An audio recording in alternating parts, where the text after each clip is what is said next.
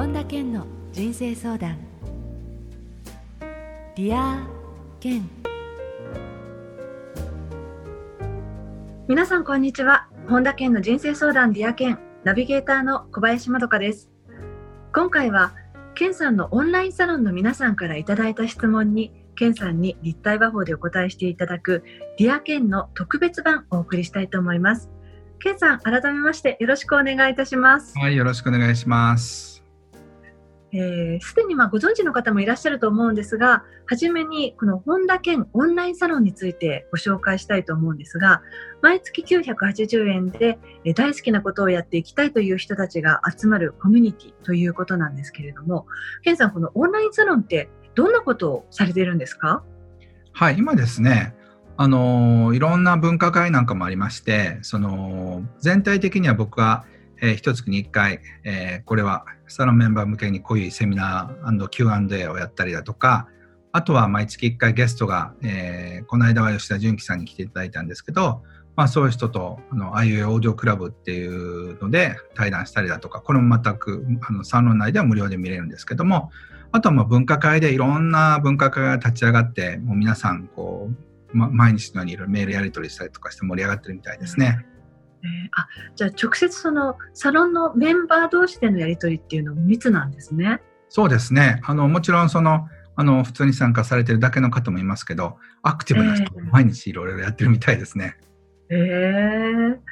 えーということで今回は、えーこれまでそのオンラインサロンのメンバーの皆さんから、はい。あの多くの質問が届いているということでその中から時間を許す限りケンさんに今回お答えしていただこうと思うんですけれども、よろしいでしょうか？はい、お願いします。はい、えーそれでは早速初めの質問からお,、えーお送りしたいと思うんですが、はいラジオネームゆうこさんです。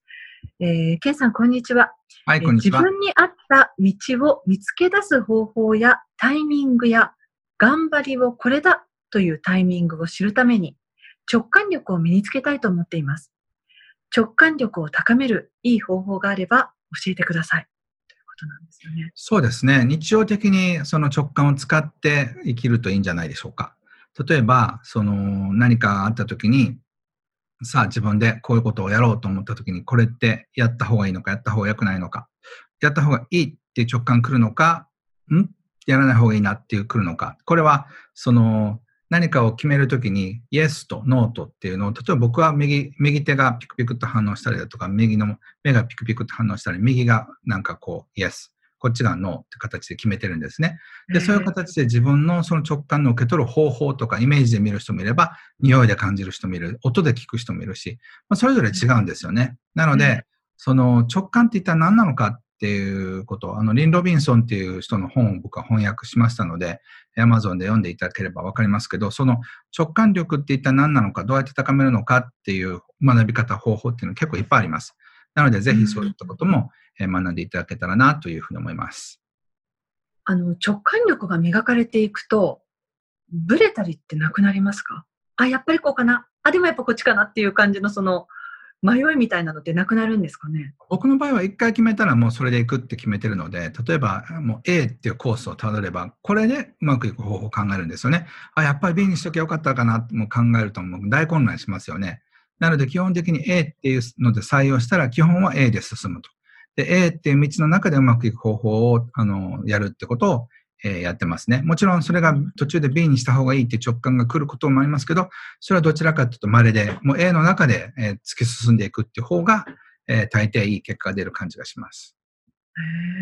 じゃとにかくケンさんおっしゃるように自分がその触覚でなのか感覚でなのか香りでなのかそのどういった形で直感を受け取るかっていうのはある程度これは練習していくと自分がどのタイプかっていうのが分かるっていう感じですかね？そうですね。ある程度それは練習して初めてわかるんじゃないでしょうか。はい。えー、ゆうこさん質問ありがとうございました。続いてはラジオネームやすさんです。えー僕は目標を決めるときはすごくモチベーションが高く、その時は本当にこれを実現できたらいいなと心から思うのですが、時間が経つとモチベーションが下がってしまうことが多く、本当にこれがしたかったのだろうかと思うことがよくあります。モチベーションを高くキープし続けられる目標を見つける秘訣があれば教えてほしいです。まあ、モチベーションを高くキープし続けられる目標を見つける方法。一言で言うとね、本当にそれやりたいことじゃないんですよ。うんそう。だから、モチベーションが下がっちゃうんですよね。なので、うんあの、一番大切なのは自分が何をやりたいのかってことを知るってことですよ。で、それが中途半端だと、やっぱり、その、それに対して実現しようっていう、そういう気持ちっていうのが高まりませんよね。なので、モチベーションを高くキープし続ける目標を見つける秘訣っていうんじゃなくて、本当にそれやりたいかどうかっていうのは、本人しかわからないことだから、秘訣なんかないです。で、残念ながら、ぼーっとしてると一生そういったことが見つからないまま死ぬ人の方が多いんですよ。なので、うん絶対そういった目標を見つけたい。人生をかけてでもやりたいってことを見つけたいと本気で思えるかどうかっていうのがもし、どうしても秘訣といえば秘訣だと思います。けれども、えー本当にやりたいことを探そうっていうふうに思わなければ、急に降ってくるもんでもないんですよね。なので、ごくごく普通の人生を生きていて、失敗が怖い、新しいことやりたくない、お金減らしたくない、人に批判されたくない、嫌われたくないっていうふうな、え状態でいて、そんなもの見つかるはずがないんですよね。なので、どっかから自分自身の人生を変えようとしなければ、えー本当にワクワクするような夢も見つからないし、それを手に入れていくっていう人生も、まあ、見つからないんじゃないかなというふうに思いますので、えーその常識的なところから出て、本当にそれがやりたい、もうこれは死んでもやりたいっていうぐらいのことを見つけなければ、それは起きないと思います。で、そして本当にそれを見つけたいとしたら、どうしてもそういう生き方をしたいと思うかどうかってことだと思います。うんあの、モチベーションって、本当にやりたいことの中でも、時々、例えば自分のこう気持ちのコンディションとか体調とかにもよって、あのちょっとモチベーションが落ちてしまうような時っていうのもありますよね。はい。そういう時って、あの、だからといって、それが本当に自分にとって合わないものなんだっていうことではないってことですよね。そうそう。だから、その、例えばずっと歩いてたら足が疲れる。でも足が疲れるから、じゃあその、えー行きたいとこに行き行きたくないのかっていうと、そんなことないと思うんですよ。ええなので、自分が本当にそこに行きたいなら、やっぱり歩き続けないとダメなんですよ。うんですね。はい。えー、やすさん質問ありがとうございました。はい。ありがとうございました。続いてはかなちゃんです。えーはいい、つもディアケンを楽しく聞いています。はい。ケンさんはよく目標を明確にするのが大切と話していますが、目標を明確にすることが苦手で悩んでいます。私は今27歳で30歳までに結婚したいと思っているのですが、理想の相手を明確にと言われても、優しくて一緒にいて楽しい人など漠然とした目標になってしまいます。目標を明確にするのが苦手な私がパートナーを見つけるためにできることがあったら教えてほしいです。はい。まあ、こういうね、かなちゃんみたいなタイプの人は何十歳まで、30歳までとかね、無理、難しいと思います。なので、それよりも、もう少し感覚的に、えー例えばこういうふうな人がいいなとか、えー例えば、その理想のパートナーシップを持ってるカップルとね、一緒にご飯食べに行くとか、そういうふうなのを見たら、私もこういうふうなパートナーシップが欲しいなとか、こういうふうな人と会いたいなっていうふうになるんじゃないでしょうか。これは別にタレントとか俳優とかでもいいと思うんですけど、こういう特質を持ってる人と一緒にいたいっていう、そういう気持ちがやっぱ高まらないことには、いくら30歳までにって言っても、相手が現れないことには何も、あの、スタートしないと思うので、ああ、そんな人だったらぜひ、ぜひ会いたい、そういう人と一緒になりたいっていう気持ちが高まることの方が大事ですよね。そこから初めて、じゃあどういうふうな人、どういうとこで会ったらいいのかっていうのが分かってくるわけで、まず気持ちが高まってこないことには、スタートしないんじゃないでしょうか。まどかさんどう思いますか？あの、気持ちが高まって、それでまたその、よくどんな人がいいかって書くといいとかっていうのもありますけれど、そういうのってなんかいい書き方ってあるんですかね、ケンさん？やっぱりね、それが叶うかどうかともかく、一回自分でどういうのが、どういう人がいいのかっていうのを書くってことが大事なんじゃないですかね。でそれを書いてるときに、意外とこれはなくてもいいなっていうのもあるんですよ。ああ、はい。例えば背が高くてって、別に背は高くなくてもいいなとか、はい、例えばお金があのたくさんあってって、たくさんなくても困らないぐらいあればいいやとかってなるかもしれないし、それって具体的に書く方がいいんですか？やっぱり具体的に書かないと本当にそれが欲しいかどうかっていうのがわからないですよね。で、それ書いていくうちに、あこれはなくてもいいけど、これは絶対欲しいなとか、例えば人を大切にする人っていうのを、ここだけ譲れないなっていうのがあるとしたら、それはパートナーシップにとって絶対的な条件だってことですよね。ああ、そうか、そうすると、やっぱりその、まずは、でも気持ちっていうことですよね、このかなさんにすれば。はい。はいで。も、その次のステップとしては、よりそれをこう、リストに上げておいた方が、何が本当に必要で何がいらないかっていうのも分かるっていうことですね、じゃあ。そうですね。なので、まず自分が、その、どういうふうなパートナーシップが欲しいのか、どういうふうなものを求めるのかっていうのを紙に書き出さないと、漠然と優しい人とかうん面白い人とか、一緒にいて楽な人じゃあわからないですよね。そっか。でもそういうリストいっぱい書いたとして、うん。次に出会った人が結構、お、心惹かれるって思っても、あまりこのリストにそぐわなかったりすると落ちませんか？それでもやっぱり惹かれるってなった時これでも惹かれたらその人でいいんじゃないですか？ああ、そっか。じゃあそんなにその書いたものにもがんじがらめにならずに。あの、とにかくパートナーシップに対してエネルギーがその入っていかないことには何もスタートしないと思うので、やっぱりそういったことに興味を持って、そういったことをやり出すってことが、僕はすごく大きな一歩だと思います。本人にとってね。うんはい。はい。かなちゃん、質問ありがとうございました。はい。ぜひ頑張ってください。はい。続いては、ラジオネームジョニーさんです。はい。えーこれまでいろんな人のセミナーに参加してきましたが、同じ話を聞いて、次々と目標を達成して、理想の人生を掴んでいる人がいる一方で、いつも同じことで悩んで変化していない人がいるなと感じています。ケンさんから見て、学びを生かして次々と人生が変化している人とそうでない人の一番の違いはどこにあると思いますか？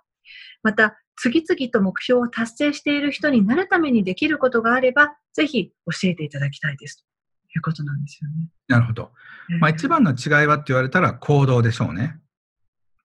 行動するかどうか。これが一番の違いだと思います。うんあの行動って例えばセミナーに行くとその場ではものすごくエネルギーがこう湧いてきてうん。よーしもう今日から自分は変わるぞみたいな感じで例えば本当にあのメンターに思っているような憧れの人の話を聞いてその時エンジンがかかっても家に帰るとなんかそのエンジンが持続しなかったりあれあやっぱり日常に戻っちゃうと元の自分になっちゃってなんかダメだなとかっていう風な人もいるんじゃないかなって思うんですけれども。まあ、それはもちろん多いでしょうね。で、あの、いさっき一番の違いは行動だって言いましたけど、結局3つの条件があるんですよ。はい。あの頭とハートと、そして行動。この3つが、だから思考と感情と行動ってことですよね。この3つの掛け算で人生が変わるんですけど、結局、その、あの、頭、思考回路が変わらなければ変わりませんよね。で、そして感情、人に嫌われるの嫌だとかって思ってると行動できないわけで。なので、やはり頭と感情と、そして行動のこの3つは、やっぱり変化させていけるかどうかってことじゃないでしょうか。で、この3つがね、やっぱり一致する人の方が少ないんですよ。うんで、残念ながら多くの人たちは、人生をね、僕はあの20代、しあの17のことシリーズで10代から80代ぐらいまでインタビューたくさんしたじゃないですか。じゃあ、はいいい人生を生きてますか？っていう意味でいくとね、やっぱり10%ぐらいしか本当になんかすごくいい人生だっていう人って少ないんですよね。で、そのうちの5%はなんかとりあえずいいと思い込みたいっていう人たちで、本当に僕から見てもこの人本当に自分の人生生きてるなっていう人たちは数パーセントしかいないんですよ。で、なぜかというと、やらなくちゃいけないこととか、やったらいいことをやれる人が少ない。で、やっちゃダメなこと、やるべきじゃないことをやめられる人も少ないんですよ。そうすると、ほとんどの人たちが英語を本当もう少し勉強したらな、マーケティングのことを勉強したらな、目標達成とか勉強できたらなって思いながらやらないし、で、健康に必要なことをやらなかったり、あるいは誰かメンターがいた方がいいってことは頭で分かってるけど、メンターを探しに行くってこともやらない。パートナーがいた方が幸せだな、お金があった方が幸せだなと思うけども、実際にお金が手に入ったり、パートナーが手に入るようなことに関して、体系的な行動をとってないので、お金も手に入らないし、仕事もいまいちだし、パートナーも手に入らないっていう状態になってるんです。これがね、ほとんどの人たちの生き方なんです。で、そういったものを全部ひっくり返して幸せな豊かな5%に入るためには、やっぱり体系的な頭を、思考パターンを変える。心のあの自分の中を整えて、そして行動に移していくって、この3つをやらないと、やっぱり目標設定しても実現できないってことになるんですよね。なので、その辺をぜひ考えて行動していただけたらなって思います。ケンさんってどうやってそのあたりはもう自分のものにされてきたんですか？だから毎回毎回ですよ。毎回頭がどうなってるのか、心がどうなってるのか、体が動いてるのかって、この3つは自分なりにチェックしてますよね。ほとんどの人たち頭はこっち向いて、心はこっち向いて、体はこっち向いてるから、全然バラバラになっちゃってるんですよ。なので、この3つはやはり自分の中で整合性を取らないとダメだし、これがね、一致してる人は本当に数パーセントしかいないんです、この世界で。あの、全員がそのあたり一致するっていう可能性はありますか？まあ2100年ぐらいにはできるかもしれませんよね。でも、それまでにやるには人類はまだ賢くないと思います。例えばマスクなんか本当はつけた方がいいって誰でも知ってるわけじゃないですか。なんだけど、マスクをじゃあつける人、日本人は結構つけてると思いますけど、いや、俺はマスクなんかしねえとかっていう人たちがいたりとか、まあそういう意味では、本当はやった方がいいと思ってることを全員がやらなければ地球レベルではやっぱりその程度ですよね。だから、残念ながら、スペイン風邪が流行ったのと同じようなスピードで今世界を席巻してるわけじゃないですか。だからそれは、その人類の知性っていうのは100年前とほとんど変わってないってことですよね。そっか。じゃあどうしたらいいんですかね？だから個人が変わるしかないですよ。その人類はともかく、あなたが自分の人生を生きたければ、それを変え変えていく必要があるし、それはね、100年前も今も全く条件は一緒なんですよ。そして人間ってそこまで賢くなってないから、個人は賢い人と賢くない人がいますけどね。なので、全体的には僕はね、底上げはされてると思います。けれども、やはり、その、いい加減な人たちも多いし、やりたいこととやってることが違う人たちも多いし、それはちょっとずつ変えていかないと、本当に自分の望む人生にはならないですよね。うんねえ。でも本当にそういう、ケンさんがおっしゃるような本当にそうだっていうふうに聞いてる人が大半ですよね、きっと。あのリスナーの方このこの中で、よし、本当に自分の中でね、思考と感情と行動を毎日見ていこうっていうふうに決めてやれる人、この人たちは変われると思います。まあ、ケンさん、いいこと言うな、そうだよな、でもケンさんだからできるんじゃないかなと思う人は多分できないんじゃないでしょうか。うん、そうですね。うん、はい、質問ありがとうございました。はい。続いては、ラジオネームビリーさんです。ケンさんの話は分かりやすいのに深くていつも勉強になっています。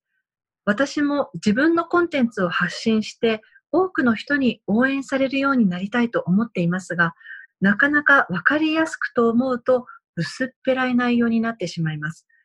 伝えたいことをもっと分かりやすく伝える秘訣があれば教えてもらえますか？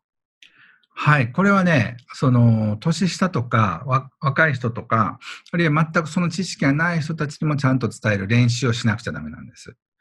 まあ、もっと具体的に言うと、同じことを7回別の言い方で言えるかどうかってことなんですよね。で、その、まあ、表現の引き出しみたいなもんですけど、例えば、あの、お金がたくさんあってうまくいってる人っていうのは僕は大富豪ってキーワードがありますよね。